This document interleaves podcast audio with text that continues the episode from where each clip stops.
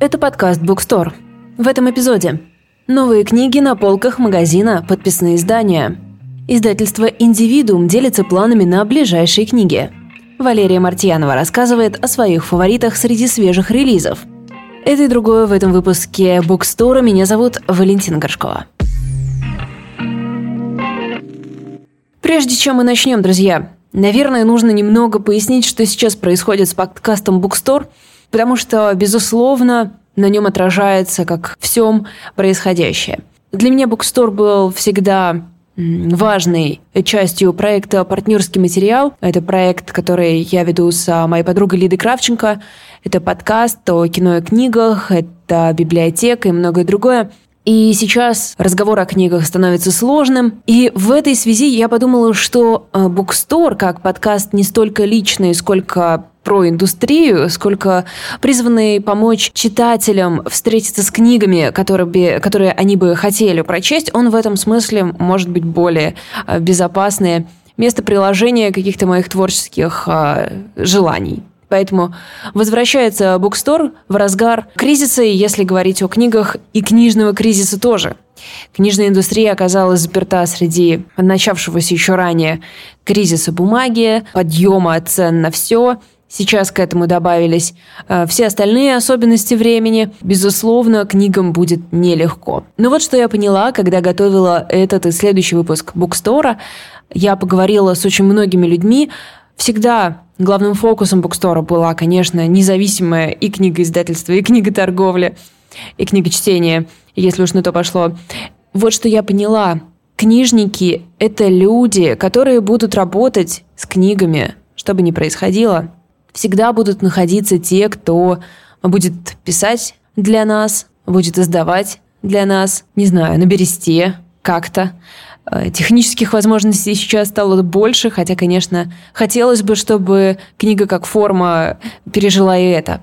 Я решила, что добавлю в Bookstore больше голосов, выпуски будут выходить чаще, они будут дольше, я решила добавить э, писателей и издателей, чтобы картина была шире. Изначально я планировала, что в этом подкасте будут только те, кто не заинтересован в том, чтобы продать конкретную книгу, если правильно выражаюсь, то есть критики, блогеры, книжные магазины, те, кто дают свои какие-то субъективные, но свободные от всего оценки выходящим книгам.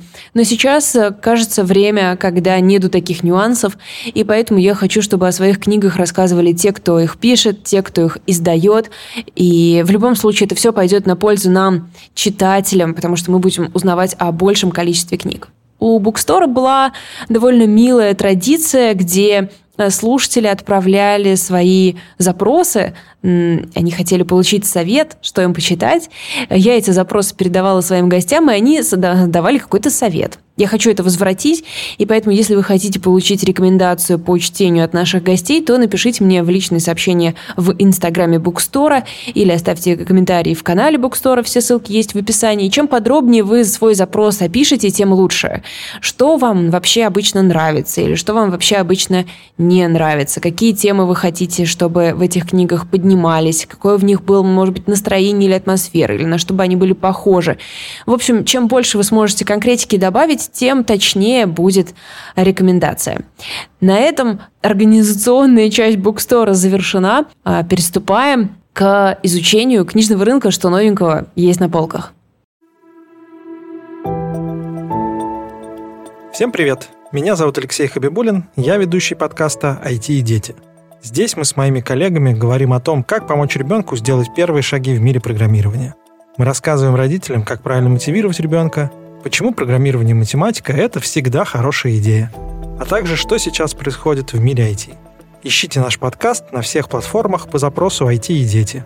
До встречи!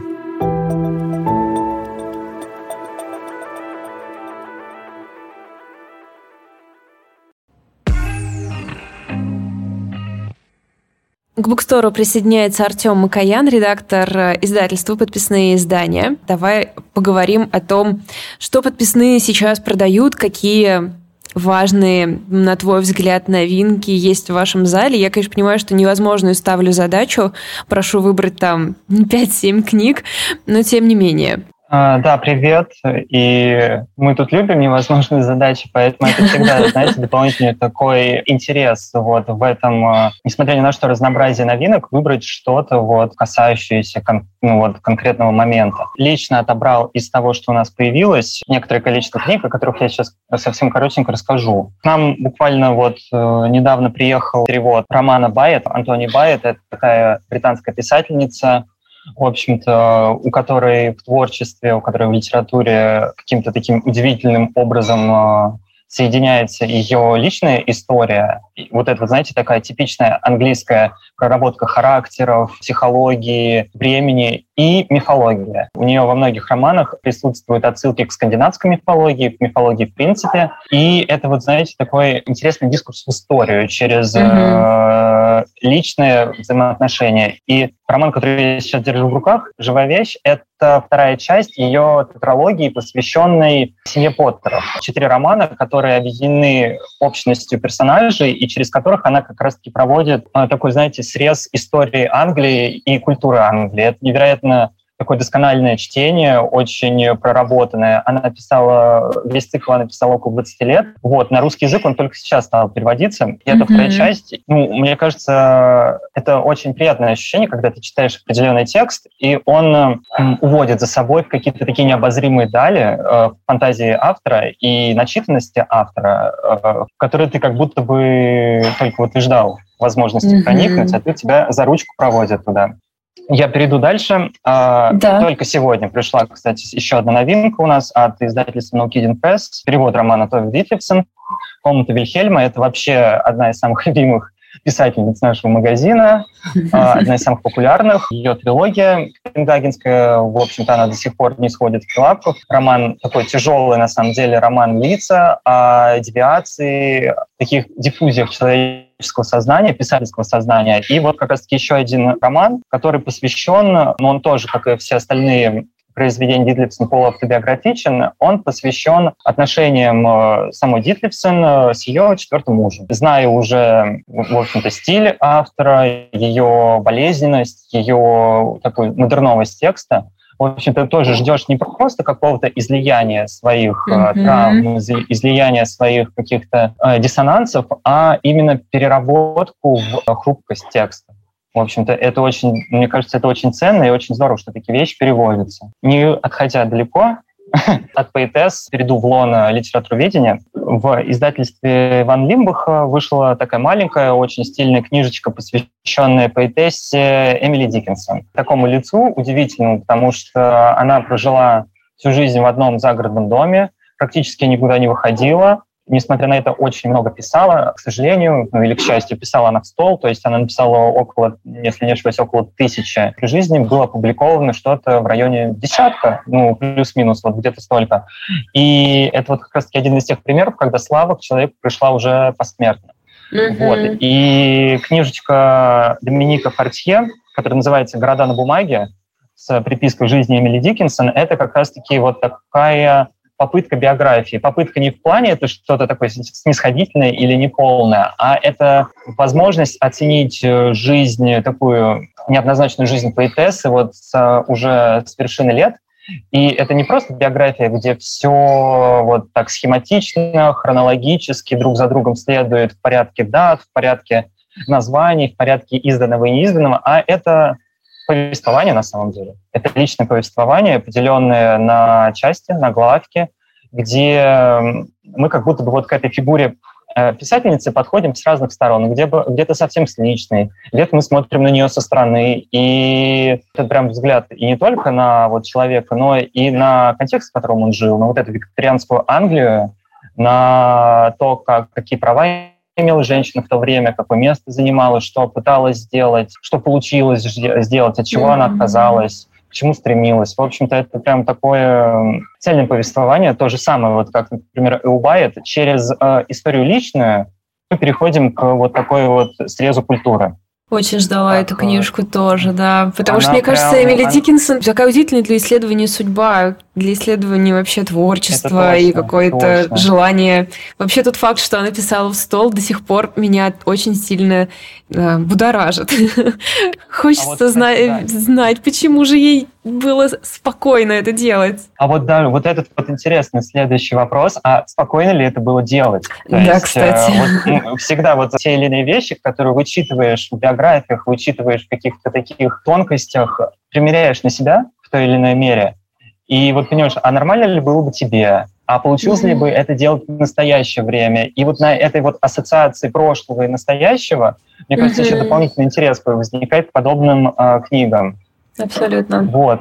Перемещусь еще на 30 лет вперед, но вот останусь э, в лоне биографий. В издательстве «Текст» вышла книжечка Рената Лис, которая посвящена годам русского писателя Ивана Бунина в, во Франции в изгнании в Париже и в Провансе. Здесь, конечно, другая манера повествования. Она исходит, наверное, уже из самой фигуры писателя, который общался с невероятным количеством людей, издал невероятное количество важных произведений. И этот взгляд как раз-таки со стороны на человека. Mm-hmm. То есть очень много забавных историй, ну, так как, э, ну, как бы, знаете, это когда ты говоришь, например, там, Париж 1920 год, э, годов, иммиграция, и тебе сразу приходят определенные образы на ум, mm-hmm. вот такие, такие, может быть, даже немного скобрезные. Ну, в общем-то, это как раз-таки оно есть. Э, вот. Э, очень много интересных моментов из личной жизни писателя, из каких-то нелепостей, которые с ним происходили, там ему приходилось ночевать где он там пытался добиться пропитания, кому он писал письма, как у него складывались отношения с Советским, Советским Союзом, с властью, с писателями, которые остались в Союзе. Это вот повествование о месте писателя в том мире. Хитом э, таким э, ну, не знаю уж, удивительно это или нет, ну, наверное, вот последних месяцев становится такая не совсем очевидная книжечка, которая называется «Дело номер 537. Документы следственного дела Мейерхольда». Это сборник документов, посвященных уголовному делу, в котором был э, участие э, знаменитый mm-hmm. советский, российский театральный режиссер, основатель театра концепции биомеханики Всеволод Мейерхольд. Ситуация, которая привела, в общем-то, к его аресту, к его расстрелу. И это очень полное, очень такое смелое и, на самом деле, жуткое mm-hmm. собрание документов, его а, показаний, его каких-то следственных таких данных. В общем-то, это как раз-таки позволяет, наверное, проследить а, за тем, как, к сожалению, тогда разбирались в то время. Mm-hmm. Вот. Ну, учитывая, что она выходит, когда Центр Мирхольда как раз завершился, то неудивительно, да, что хочется разобраться, что произошло. Ну, в этом в тоже, определенная, определенная доля смелого любопытства и здорового любопытства. Просто о том, как э, деятели, как деятели, ну, в общем-то, это тоже одна из ипостасей судьбы деятелей искусства, в общем-то, как, как они справлялись и как mm-hmm. э, они жили вот в этом вот э, установленном порядке о ситуациях, приду к следующей, о ситуации, когда установленного порядка, в общем-то, установленный порядок куда-то пропадает, и как mm-hmm. люди пытаются с э, новой жизнью совладать, э, повествует сборник сеанса, который называется «Мои 90-е», составителем выступила Любовь Аркус. Mm-hmm. И это от первых, из первых уст такое повествование о том, как различные деятели искусства, культуры, в общем, и же с ними пытались справиться с вот этой вот новой эпохой, которая настигла Россию, настигла мир в 90-е годы.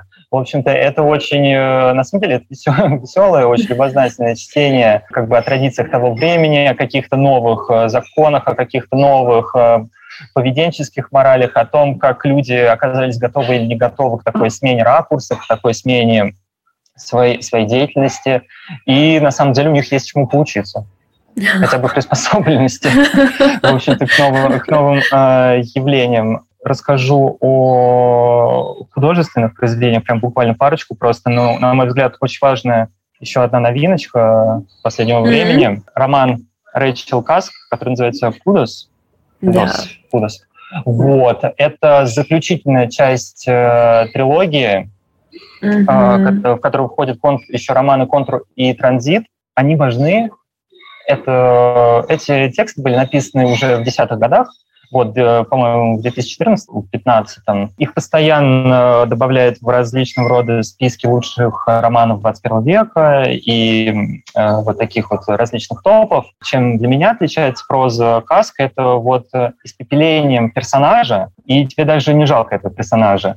Вот, то есть это рассказ, повествование, строящееся из отзвуков э, других разговоров. То есть, например, в контуре, в транзите, там сюжета как такового нет, но сюжет строится из деталей, которые окружают нашу жизнь, в общем-то, которые мы даже не замечаем. И подобные тексты учат э, как раз-таки обращать внимание на детали. Ну, в общем-то, это, мне кажется, это такая логичная традиция от еще Джойсовского Улисса, то есть, когда ты начинаешь чуть-чуть по-другому смотреть на мир вокруг, когда тебе его преподносят вот именно под таким изменив, изменившимся углом. Эта проза каска, она как раз-таки учит вот э, детальности взгляда, детальности слуха и взаимодействию как раз-таки вот этого сиюминутного впечатления и литературного текста. Мне кажется, это очень ценно, и ну, это, эти, эти романы, их можно читать, мне кажется, как э, по отдельности, ну и вот mm прям набраться терпе- терпения, в хорошем смысле слова, такого духу на вот такое вот погружение в повествование 21 века.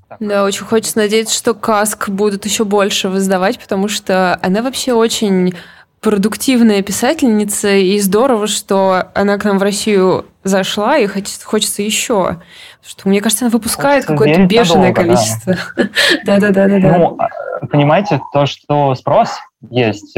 Получается, люди, они принимают этот метод повествования, этот метод общения mm-hmm. с читателем, который сначала да. кажется как будто бы таким витиевато каким-то бесформенным, а потом ты понимаешь, что это, в общем-то, то, что тебя окружает. То, mm-hmm. как люди говорят вокруг, эти обрывки фраз, эти обрывки э, впечатлений, это же все вокруг нас происходит. И когда ты да. это видишь в литературе, ты начинаешь под это просто по другим углом смотреть. А есть еще парочка новинок от э, таких э, культуровед с э, лона искусства. Э, «Гараж» в серии, mm-hmm. в директорской серии. Э, недавно издал книгу Томаса Ховинга, посвященную деятельности э, Музея искусств Метрополитен. Вот, она называется «Пусть мумии танцует». Название отсылает, в общем-то, к ситуации, в которой сам Ховинг э, оказался в прошлом веке, когда он возглавлял Метрополитен как раз-таки с 1967 по 1977. И вот пока он был директором э, Метрополитен, он совершил несколько довольно революционных реформ, которые позволили музею, в общем-то, абсолютно перемениться, переменить свою деятельность, переменить свое, свое значение, свой статус и вывести его вот в высшие слои вот этого такой музей, э, сферы искусства. И эта история, она как будто бы, знаете, на, это не художественная проза, это мемуары, но они как будто бы на стыке всех возможных жанров. Это немножко и детектив, немножко и исторический роман, немного ужастик, э, немного какая-то, знаете, такая современная проза. Это очень интересно, потому что позволяет понять, как делали дела в то время, как э, вот эта институция метрополитена, которая сейчас, э, в общем-то, говорит сама за себя, и даже человеку, который не сведущ в мире искусства, он что-то дослышал про это место, как она формировалась, и сколько сил на это было потрачено, сколько хитрости на это было потрачено. И это довольно большое э, чтение. Тут порядка 450 страниц, плюс иллюстрации, плюс всякие письма, э, прямая речь, диалоги. И очень здорово, очень классно на самом деле. Еще одна книжечка от, э, уже от, от Маргинева отдельно. Она называется но это уже, наверное, скорее, скорее мой собственный выбор. Книга Сьюзен Вудвард э, называется «Образы мифов классической античности». Отучившись на драматургии, э, мне как-то привилась любовь э, к вот этому античному мифу, к античной драме, к вещи, которая как будто бы она вот в истории культуры, она постоянно есть, но некоторые вот к ней относятся как вот именно уже как к данности, как к какому-то такому давно-давно отжившему образу, символу. И вот эта вот книжечка, она позволяет как раз-таки посмотреть э, на архетипические сюжеты, на саму структуру мифа, ну, если так можно выразиться, незапятнанным взглядом. То есть здесь очень много иллюстраций, очень много отсылок э, вообще к целом к истории искусства, как преподносились те или иные мифы, как интерпретировались образы, как Э, от пьес до скульптурных сооружений различных эпох, нравов и стран как раз-таки использовались вот эти вот истории, вот эти вот контуры, которые были преподнесены впервые в Древней Греции, в эпоху, которую мы называем э, античностью, вот именно в ту классическую гармони, гармонизированную, гармонизированное пространство вот таких вот сверхлюдей уже, наверное, смотря с, нашего, с наших веков. И это очень здорово, потому что здесь и, можно сказать, это и искусствоведение, и немного и наука, и культурология, и просто, мне кажется, приятное любознательное чтение. Звучит круто. Спасибо большое за то, что этот э, набор оказался таким разнообразным и захватывающим, да, захватывающим все да. интересы. Меня самому аж захватило дыхание, уже хочется. Дочитать хочется те вещи, которые уже начались, которые пока продолжаются, которые смакуешь, уже хочется их как-то досмаковать. Перейти к новинкам, да. К букстору присоединяется Феликс Сандалов, главный редактор издательства «Индивидуум». И сейчас многие говорят, что чтение художественной литературы дается нелегко или вовсе не дается. И я сама, в общем, вспоминала ваши книги в последнее время, в частности, «Коллапс» о падении Берлинской стены. А, и мысль о том, как мало, и как бы история в этой книге о том, как мало предвещало ее практически случайное падение, как-то а, нравилось мне к ней возвращаться. Поэтому мой вопрос к вам заряжен надеждой. Какие новые книги у вас э, вышли вот-вот или выходят прямо сейчас? Конечно, сейчас все, я думаю, издатели оказались в таком положении, когда необходимость перестраиваться в новый режим, в новую реальность застала всех врасплох. Поэтому, конечно, производство книг, очевидным образом, это длительный процесс. И на одну книгу уходит от полугода до года, и это просто на то, чтобы ее написать, отредактировать, и потом еще эту книгу надо напечатать. Сейчас, э, на самом деле, эта история началась не вчера и не месяц назад, и даже не полгода, довольно давно уже в России сложности с типографиями, поэтому это отчасти связано с пандемией, вот, э, и с разрывом поставок в прошлом году и дефицитом нарастающим бумаги, который сейчас э, еще обострился. И из-за этого книги печатаются дольше. Поэтому э, многие, в том числе и мы, оказались в ситуации, когда книги отправлялись там, в печать, например, в, в начале февраля или э, в январе, вот, и должны прийти, там, условно говоря, в, в конце марта, в апреле. И, как сказать, отправлялись они из одной реальности, а, а приезжают совершенно другую. Понятно, что ну, сами книги от этого хуже не становятся, но, конечно, говорить о них становится несколько сложнее потому что дорога ложка к обеду, как говорится. Но тем не менее, э, у нас действительно в ближайшее время выйдет несколько новинок. Я не знаю, сколько они, конечно, релевантны всему происходящему, но э, то, что они могут э, кому-то пригодиться, в этом я, в общем-то, не сомневаюсь. А у нас, во-первых, одна из таких книг, которая, наверное, сформировала образ индивидуума в глазах массового читателя, это книга Федора Катасонова э, «Федиатрия».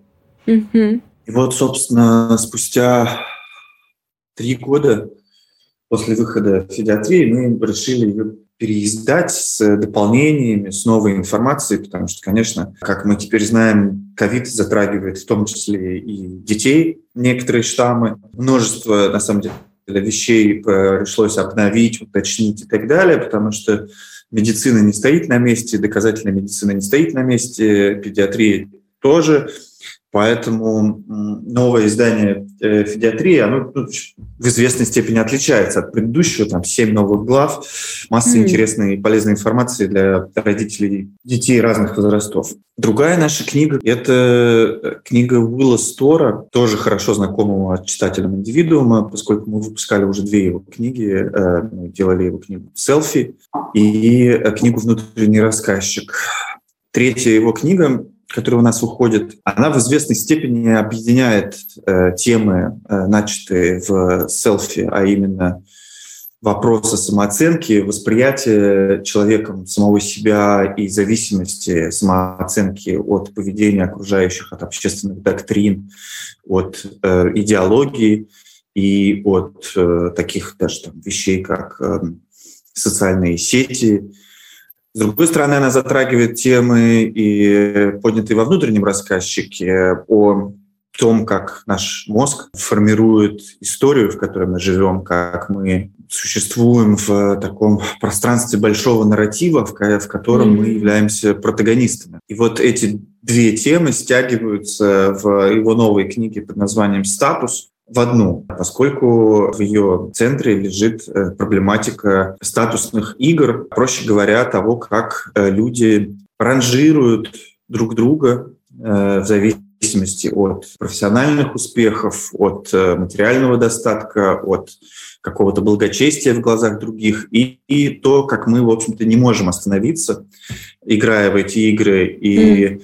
Как они пронизывают все наше общество. На самом деле это дико интересно, и вот эта тема, мне кажется, релевантна в том числе и э, сейчас очень даже, поскольку статусные игры не только про то, чтобы самому зарабатывать статус и становиться круче в глазах других, да, становиться более уважаемым членом общества. Это еще о том, что статус можно добывать за счет принижения э, своих соперников да, или с помощью изобретения каких-то вымышленных врагов, с помощью манипуляций общественным сознанием, и в том числе вот, Стор крайне увлекательно рассказывает об исторических случаях, которые имели место, там, например, маистский Китай, гитлеровская Германия, и так далее. В общем, о тех периодах истории, когда охота на ведьм сопрягалась с завоеванием нового статуса. И, конечно, вещи, которых пишет Стор, они достаточно универсальны, но вот я чувствую, что сегодня они проливают, конечно, тоже свет на происходящее, на поломку общественного механизма, который не способен вознаграждать никаким другим образом, кроме как отнимая что-то у других людей. Достаточно, на мой взгляд, злободневная книга. И прочитав «Статус», неизбежно начинаешь видеть вот этот вопрос mm-hmm. статусной игры везде. Ну, потому что действительно он, он есть, поскольку мы живем в мире, где существует компания, не знаю, Ferrari, вот, да, mm-hmm. или телефоны, телефоны Vertu. Ну, что это, как не статусное потребление, поскольку, ну, в общем все часы, будучи правильно настроенными, показывают время одинаково. Но помимо как бы, материальных символов этого статуса, конечно же, есть вещи нематериальные. И вот про них даже интереснее думать, про то, как э, люди присваивают себе звание моральных светочей,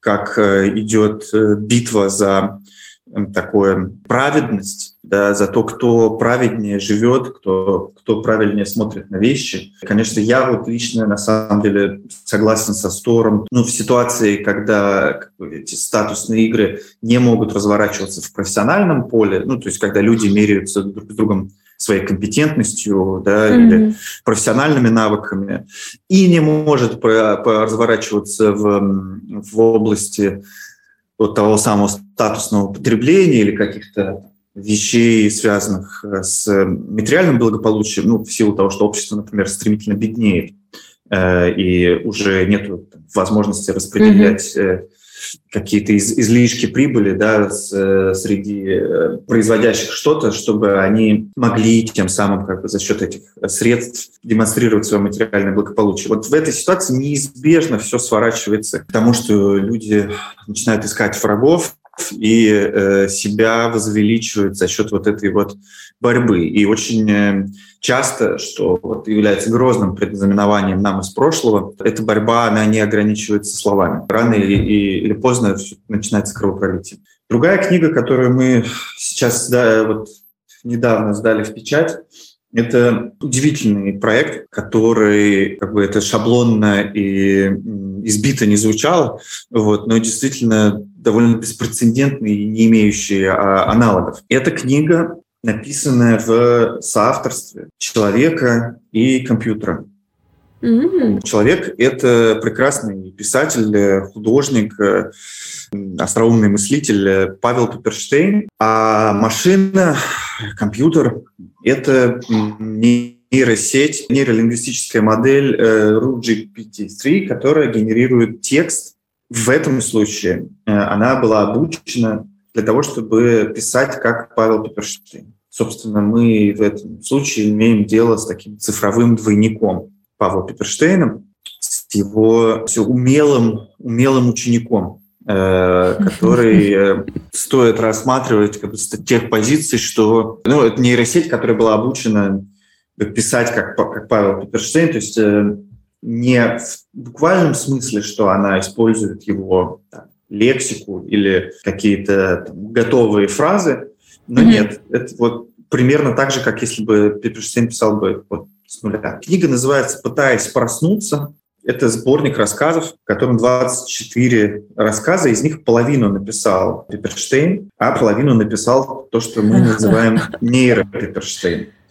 Класс. Это, это книга в некотором смысле аттракцион. Во-первых, потому что она демонстрирует технологические возможности и заставляет задуматься о том, как вообще будет выглядеть писательское дело там, в перспективе пяти лет э, и десяти лет, потому что уже сейчас на самом деле то, как, с какой скоростью развиваются э, возможности нейрописьма, это завораживает очень сильно. Аттракцион она также потому, что внутри книги вы не найдете подписи к рассказам, и э, наша ну, наше предложение к читателям этой книги самостоятельно угадать, кто стоит за каждым из рассказов. Стоит ли это человек э, или машина.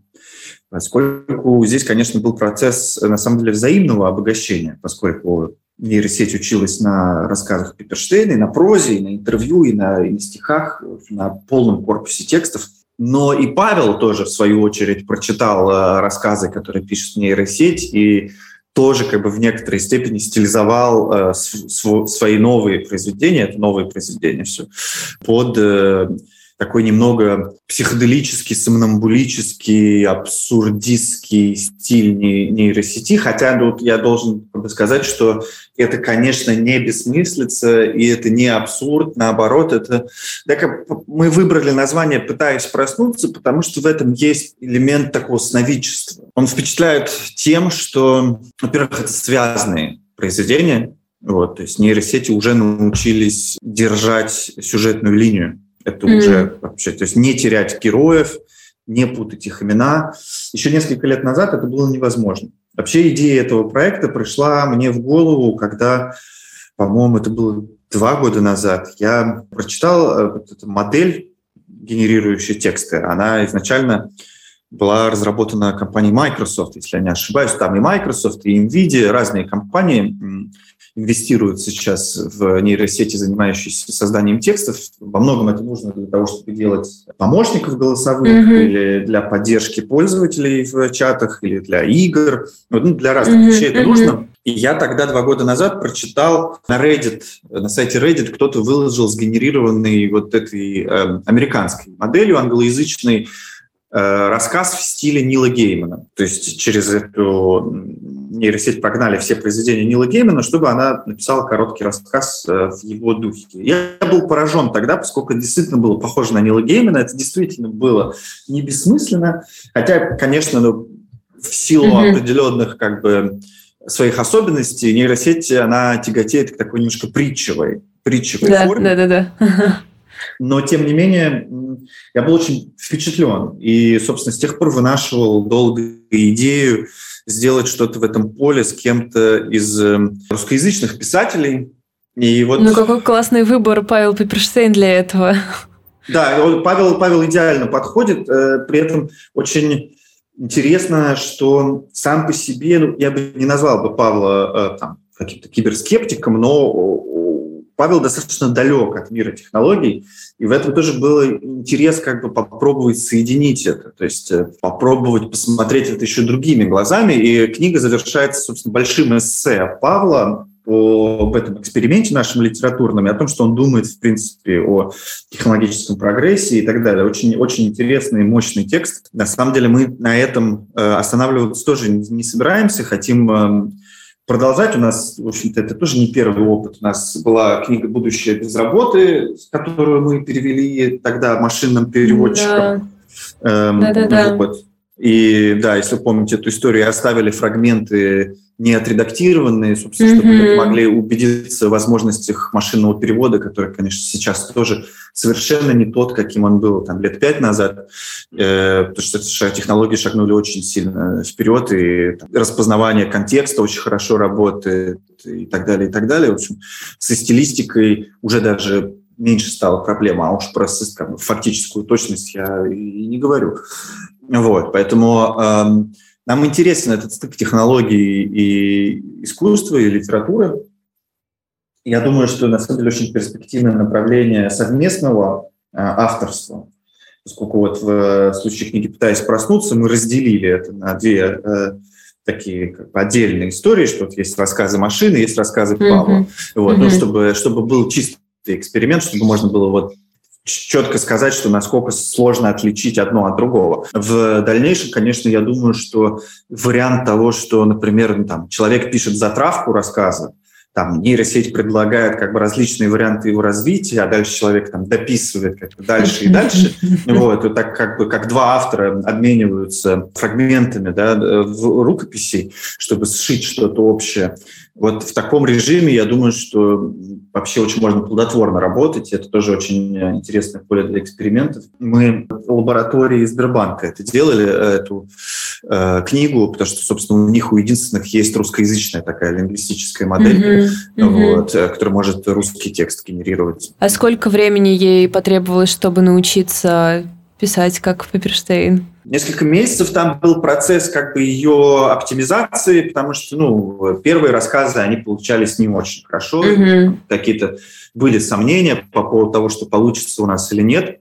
Mm-hmm. Вот. Эм, но ее оптимизировали, ее учили специально, и там несколько как бы таких контуров mm-hmm. у этой модели, да, там отдельный, например, был посвящен тому, чтобы научиться писать концовки потому что с этим была изначально проблема, что не умела завершать как-то свои рассказы, вот, и они либо обрывались ни на чем, либо как-то уходили просто в бесконечность, она дописывала, дописывала и дописывала, в конце концов это уходило в какой-то полный маразм, вот, а, но вот э, в итоге ну, даже удалось научить э, делать интересные концовки, такие вполне э, захватывающие и глубокомысленные. Ну, вроде как машина, а проблемы вполне человеческие. Неумение писать концовки, мне кажется, и человеческим писателям, в общем, свойственно периодически. Да, всем, да, где-то, конечно, и писателям, и сценаристам. Концовка – это всегда очень сложно. Вот. Так э, что, что мы требуем от машины? Да, э, вот такой литературный эксперимент у нас э, получился. Спасибо. Да, спасибо вам. Эта часть подкаста еще одно небольшое отвлечение, отступление от того, как традиционно он складывался. Здесь обычно я рассказываю о новостях книжной индустрии, но что сказать, какие конкретно сейчас новости у нас происходят? Все довольно плохо, все довольно тяжело, все больше книгоиздателей сталкиваются с слишком дорогой бумагой, слишком большими очередями в типографиях, с тем, что нет возможности расплатиться по э, договорам с иностранными издательствами, э, нет возможности купить права на новые книги, или они слишком дороги из-за курса. В общем, я думаю, что эту картину вы примерно представляете, и я бы хотела использовать это короткое время своего подкаста, прежде чем а, мы перейдем к разговору с а, Валерией Мартьяновой. Я бы хотела рассказать про один из своих проектов, я вообще стесняюсь почему-то все время про это рассказывать, а сейчас как будто бы нельзя стесняться, потому что нужно, чтобы этот проект жил. Речь идет о библиотеке партнерского материала. Это библиотека. Библиотека, которую я и Лид Кравченко открыли в Нижнем Новгороде. Это частная, независимая, кураторская библиотека. Она родилась из нашего подкаста про кино и книги «Партнерский материал». Мы открыли ее на средства, которые донатили нам Э, слушатели нашего подкаста и, в общем-то, на книги, потому что очень много книг они нам прислали. Очень много книг прислали издательства. И сейчас, э, благодаря им, в Нижнем Новгороде есть это место. Я вообще-то этот подкаст записываю прямо из него. Сейчас библиотека еще закрыта, и я сижу здесь одна. Я в окружении наших книг. Это уже больше двух тысяч томов. Я думаю, уже где-то 2500 совсем скоро. Дело в том, что Нижний Новгород, как и очень многие региональные центры, а, небольшие городки, ну, в общем, понимаете, а, не совсем богат на книжную жизнь. Здесь а, довольно старого формата все библиотеки, и те средства, что они получают на свое развитие, идут в основном на обновление парка классики, который у них есть. Сейчас есть некоторые подвижки, есть национальный проект культура, по которым открываются модельные библиотеки. Но есть большое ощущение, что выбором книг э, нужно заниматься без связи, без связи с государством. Чтобы это был честный выбор книг, чтобы ни на что не нужно было оборачиваться. И поэтому существует э, наша библиотека – Поэтому она стала так важна, как мне кажется, для нижегородцев, потому что помимо того, что нет вообще-то и в библиотеках каких-то важных современных актуальных книг, эм, и в книжных магазинах их немного. У нас есть независимые книжные, например, «Полка», великолепный, э, уже, уже старый независимый книжный магазин, но все равно ты как будто бы не можешь э, рассчитывать на то, что там будет все. Ты, конечно, не можешь рассчитывать, что будет все и у нас в библиотеке, но как будто бы опции расширяются. И еще одна вещь, а, которая нас мотивировала сделать эту библиотеку, заключается в том, что город не богат не только на книжные магазины. Он и просто не богат. А книги становятся все дороже и дороже. И хотя я понимаю, что прямее поддержка книжной индустрии рублем, но мне кажется, что накопление этих книг в нашей небольшой библиотеке и открытие к ним доступа для людей – по совершенно символической цене в 300 рублей в месяц, оно, а, оно все равно нас поддерживает, знаете, на долгосрочной перспективе. Очень многие наши читатели уже давно не могут позволить себе часто покупать новинки. Стоят они дорого. Риск купить книгу, которая тебе не понравится, высок. А мы даем возможность перебирать книжки – Одна не понравилась, другая не понравилась, третья не понравилась. Не нужно дочитывать, бросаешь, берешься за следующую. И так находишь себе э, какую-то траекторию читательскую. Находишь для себя свои книги. Вот поэтому наша библиотека существует. И, конечно же, мы, как все, сейчас столкнулись с э, страхом того, что с того, сможем ли мы ее поддерживать, сможем ли мы продолжать работать, потому что, конечно, в большой степени мы опирались на э, деньги, которые получали от слушателей подкаста, которые выбрали это как своего рода форму благотворительности, поддерживать библиотеку в Нижнем Новгороде. Многие из них здесь, конечно, даже и не живут. И мы рассчитывали на эти деньги для того, чтобы перевести библиотеку в гораздо более удобное для наших читателей место, потому что сейчас мы находимся в месте, которое мы выбрали, потому что здесь просто очень низкая аренда. Мы мы хотим а, оказаться где-то поближе к нашим читателям, и они об этом просят. Но понятно, что сейчас а, Patreon не работает, международные платежи а, затруднены, мягко говоря.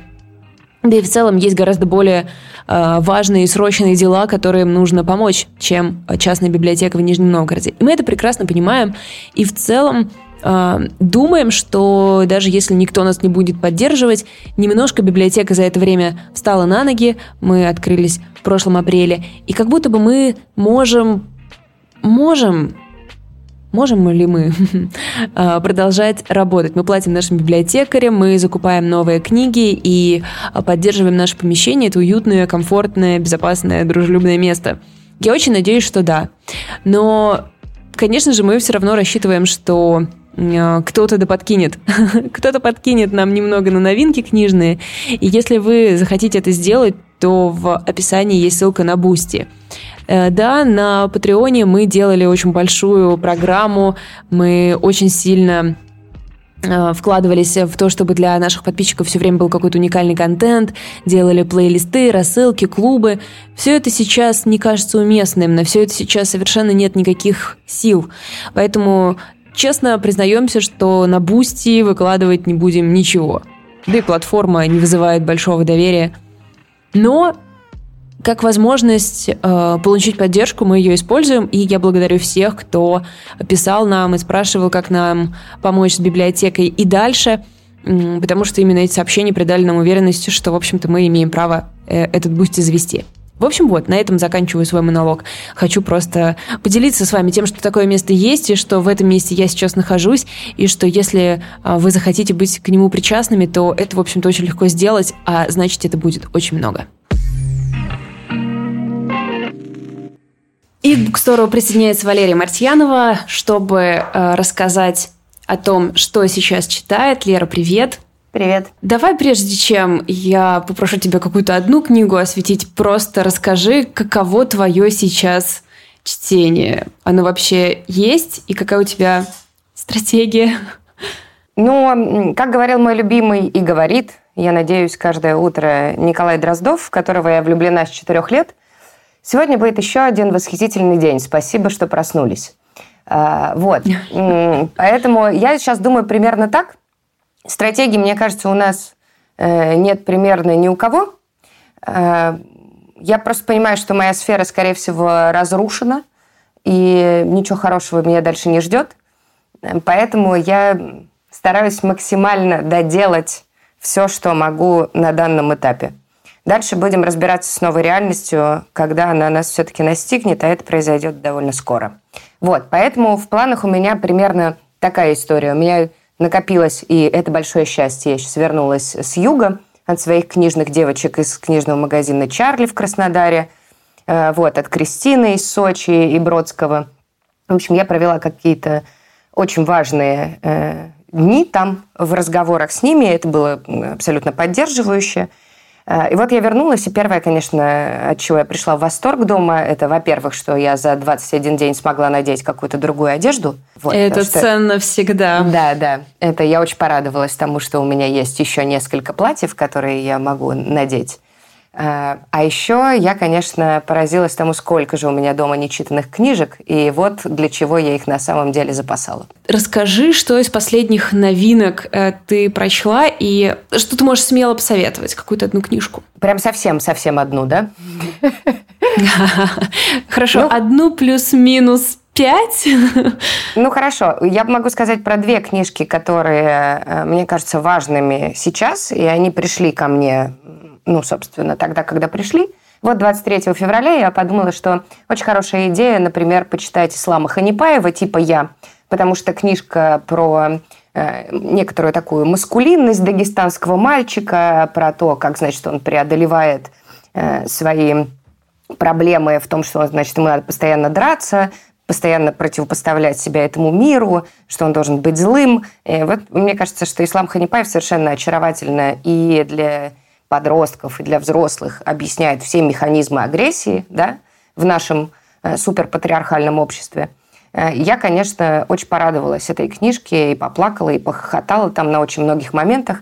Надо понять, что Ислам Ханипаев – это такой супер э, чувак-мусульманин, который не пропить, не прокурить, не проматериться, поэтому когда меня спрашивают, а для кого эта книжка, она как бы детям ее можно, надо понимать, что там вместо ругательств ислам прям так и пишет в скобках, типа «плохое слово». И это невероятно трогательно. А, вот. Короче, меня очень порадовал ислам, несмотря на то, что э, началось то, что началось э, в нашей новой реальности. Поразительно, да, читать, конечно, о насилии в состоянии, когда насилие плотно вошло в твою жизнь. Но нет ничего лучше, чем озвучить проблемы через рот. Мне кажется, рот вообще великий инструмент. И когда все озвучивается через буквы и слова, и ртом, я в восторге просто, я это обожаю. А вторая книжка, которую я прочитала как раз в самолете, когда я ехала, к, летела к своим прекрасным южным женщинам, чтобы говорить с ними о том, как нам всем жить, эта книжка вот как раз про, э, наверное, ту реальность, которая нас ждет и в которой нам всем восстанавливаться. Она меня жутко поддержала и дала надежду. Это новинка издательства Поляндрия No Age. Она называется «Чудо в ущелье Поскоков». Э, это книжка хорватского автора. Э, вот у меня, ну, я не знаю, когда я пытаюсь как-то емко сказать о ней, э, мне кажется, что круче всего, наверное, звучит фраза «это как Кустурица, значит, вступил в романтическую связь с Тарантино». Примерно Вау. так. Да, да. Это фанфик, который я бы хотела э, прочесть, посмотреть. повзаимодействовать. Да, э, ну то есть это такая абсолютно балканская, э, в какой-то степени абсурдистская проза, но то есть там происходит абсолютная дичь, э, насилие и, и какие-то совершенные пляски, свадьбы, пьянки, вот это все. Вот, но вводные совершенно потрясающие. То есть один сумасшедший старик с ружьем и четыре его сына – ничего нам не напоминает вообще абсолютно.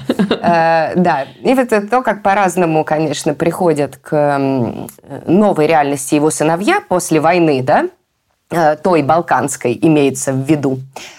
И да, старик продолжает, значит, потрясать ружьем и бегать и видеть во всех врагов, а старший сын решает жениться и очень хорошо понимает, что именно женщина принесет в их совершенно ужасное ущелье, радость и любовь. И так и, в общем-то, происходит. Женщины в этой книжке абсолютно фантастические, э, сыновья очень разные все. И я, конечно, каждый раз им радовалась. Ну, в общем, да, это то, что меня очень порадовало как раз в самолете. Я хохотала, мне кажется, э, весь полет. Вот за 4 часа а именно столько теперь летит самолет, потому что, ну, как маршрут теперь любопытно строится через Казахстан – вот, поэтому мы летаем в Сочи теперь как в Сибирь. Обзорный маршрут, туристический полет. Туристический, да. Любопытно. Во-первых, благодарность Поляндрии за очень широкую вообще географию авторов. Каждый раз, когда я открываю посылку от, от них, я думаю, вау, у вас есть просто любые переводчики. Это очень круто. Во-вторых, конечно, тезис о том, что женщина придет и спасет, я думаю, что мы его каждый вечер себе как мантру проговариваем. Приди, женщина. Очень ждем. О, да. В этом да. смысле актуально. Спасибо тебе большое, что поделилась. Э, друзья, все эти книжки, конечно же, покупайте в независимых магазинах.